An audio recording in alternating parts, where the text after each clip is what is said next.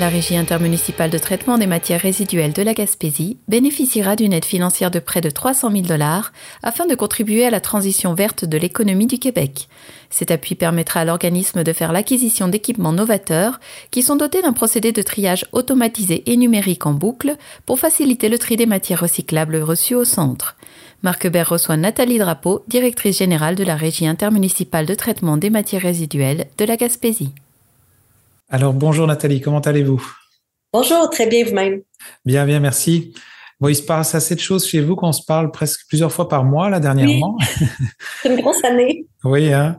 Euh, ben là, l'annonce qui a été faite, qu'on a vu passer dans les médias dernièrement, c'était que la Régie intermunicipale de traitement des matières résiduelles allait ou va recevoir une aide financière de près de 300 000 dollars, 280 000, je pense, euh, une contribution non remboursable. Euh, Juste avant qu'on rentre dans le détail de ça, je sais qu'il y a plusieurs les gens, ceux qui nous écoutent peut-être un petit peu moins. Euh, tu pourrais nous faire un, petit euh, reflet de la mission de la régie intermunicipale. Oui, en fait, la régie s'occupe de tout ce qui est gestion de matières résiduelles, donc les matières euh, recyclables, les matières compostables, les matières valorisables aux écocentres, les déchets, bien sûr, le contrat de collecte et transport, donc de suivre le contrat de collecte et transport, on a aussi des agents verts euh, pour euh, la vérification de terrain, l'accompagnement des commerces, des institutions, des industries, euh, éventuellement même d'émissions de, de, billets, soit de courtoisie ou peut-être même d'infraction. Donc, tout ce qui concerne la gestion des matières résiduelles, on travaille très fort à essayer de réduire les quantités enfouies, mais aussi les coûts associés à tout ça. C'est un exercice qui est complexe Dans les dernières années, euh, c'est ça, ça demande beaucoup de travail. Donc, tout ce que les gens vont trier euh, chez eux à la source, entre guillemets, ça, ça, ça, passe par chez vous à un moment donné. Exactement. Euh, ben, vous faites bien de, de dire comme ça parce que c'est vrai que les, ce qu'on demande aux citoyens ou aux générateurs, on leur demande une chose, c'est de trier les matières.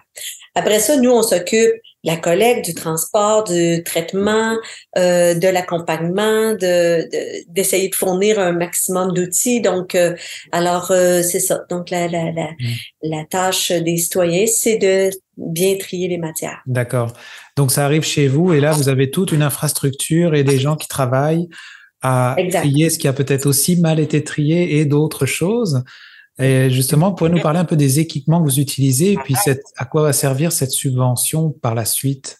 Donc, euh, la subvention, ou en fait, cette partie-là de, de, de, projet, on parle ici des matières recyclables, le papier, le carton, les contenants de plastique, euh, de verre, euh, du, de l'aluminium, du métal. Donc, euh, principalement ce qui, ce qui sert d'emballage ou d'imprimer ou de contenant. Alors euh, ici, on parle pas de vêtements, on parle pas de bois, on parle pas de pneus, on parle pas de nourriture. Euh, alors euh, parce qu'on en retrouve mais vraiment beaucoup de ces matières-là, on devrait pas les avoir. Alors le centre de tri se concentre sur les matières recyclables et la la subvention donc qu'on va qu'on va recevoir de développement économique Canada parce que nous on a deux partenaires financiers au projet Recyc Québec et Développement économique Canada. Euh, alors, euh, il y a deux phases au projet. Notre, notre centre de tri euh, date de 1999, donc euh, avait besoin d'amour. Et on a entrepris l'an passé, ben, au cours de, en fin d'automne dernier, tout un processus administratif pour procéder à la modernisation du centre de tri. Et cette modernisation-là va passer en deux passe par deux phases. Euh, toute la révision donc de euh, la phase euh, alimentation. Quand les camions arrivent qui déversent sur notre aire d'arrivage, ben il faut passer par tout un processus de convoyeur et de pré-tri avant de se rendre à la salle de tri là, par pour un tri par les trieurs actuellement. Donc toute la phase pré-tri a été pas mal réalisée. Là, on est en train de corriger les derniers les irritants. Là, il y a toujours des trucs qui fonctionnent pas. Et, euh, et on a ajouté une, table de pré-tri parce que il y a beaucoup, beaucoup de contaminants et ça devenait compliqué de gérer ça sur le plancher. Là. On reçoit des micro-ondes, vraiment toutes sortes de choses. Vous seriez surpris de voir ça. Euh, alors ça, cette partie-là est pas mal réalisée. On est en rodage actuellement. Et la deuxième partie, c'est une partie qui va se réaliser euh, au cours du mois de mars euh, 2023. Et, euh, et c'est là où le Développement économique Canada est venu euh, nous soutenir, en, notamment. On va implanter un trieur optique. C'est une machine qui est programmée pour trier différents types de matières ou différentes type de matériaux. Et nous, la différence, puisqu'on est un petit centre de tri, euh, parce qu'un trieur optique, ça coûte vraiment très cher, là, ça coûte, euh, euh ça peut coûter jusqu'à des millions, dans des millions de dollars.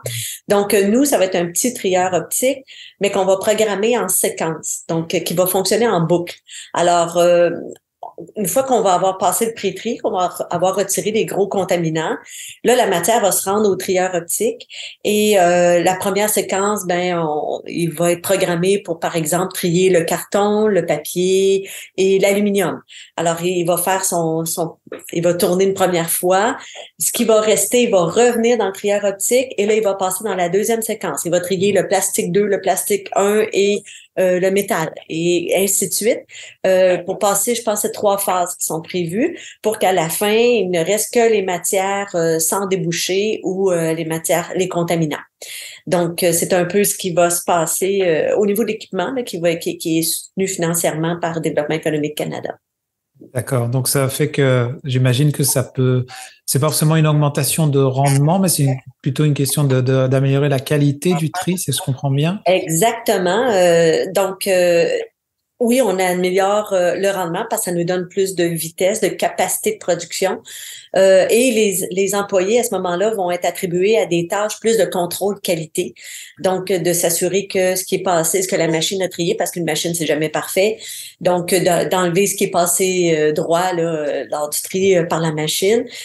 Alors, euh, meilleure, euh, meilleure organisation du travail, euh, enfin, on l'espère, c'est ce qu'on vise, euh, et une capacité de production un petit peu plus élevée et moins de contaminants au final. donc, euh, et aussi une réduction des, des rejets parce qu'il y a des matières, tu ne veux pas quand les trieurs, ça va vite, hein, puis quand les matières sont contaminées ou sont pas propres, c'est encore plus difficile à trier pour nos trieurs.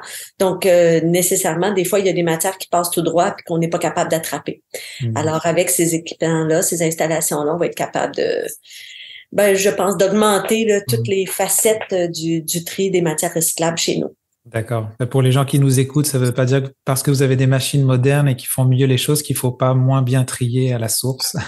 Non, non, effectivement. Puis euh, parce que la matière, euh, quand on dépose dans le bac bleu des matières qui sont euh, sont contaminantes. Euh, ça nuit aux autres matières. Hein. Ça vient, euh, je donne un exemple, il y en a qu'on a déjà reçu des contenants là, qui contenaient de, la peinture. Donc, euh, et puis le contenant, ben, il s'est ouvert dans le bac. On avait de la peinture partout dans le centre de tri, dans tous les convoyeurs.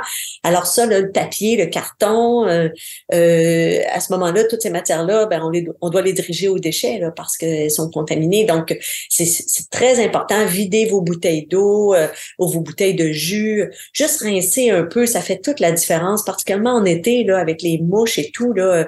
Euh, c'est apprécié, c'est les gens, même si euh, ils feront plus le tri manuel, on travaille quand même dans cet environnement-là. Donc, euh, quand on peut éviter de, trier le homard au travers du papier puis du carton, là, ça fait toute la différence sur une journée d'un travailleur. Oui, hein, ça nous rappelle que la, la, la poubelle, qu'elle soit bleue, brune ou noire, c'est pas la finalité de, de, de, son, de, son, de son lieu de vie. Il y a encore des gens qui travaillent derrière pour. Euh, Exactement, c'est le début en fait de la chaîne. Donc, euh, quand le début va mal, euh, ben, vous imaginez le reste. C'est dans tout. Ben, merci beaucoup, Nathalie, pour l'éclaircissement de tout ça. Et puis, on se reparlera une autre fois. Ben oui, certainement. On, on, invitera les gens à venir visiter ça quand ce sera complété. Oui, avec plaisir, on ira prendre des images. Merci beaucoup. Certainement. Bonne journée. Bye. Vous écoutez votre reflet d'ici. Revoyez tous nos reportages sur notre site Internet.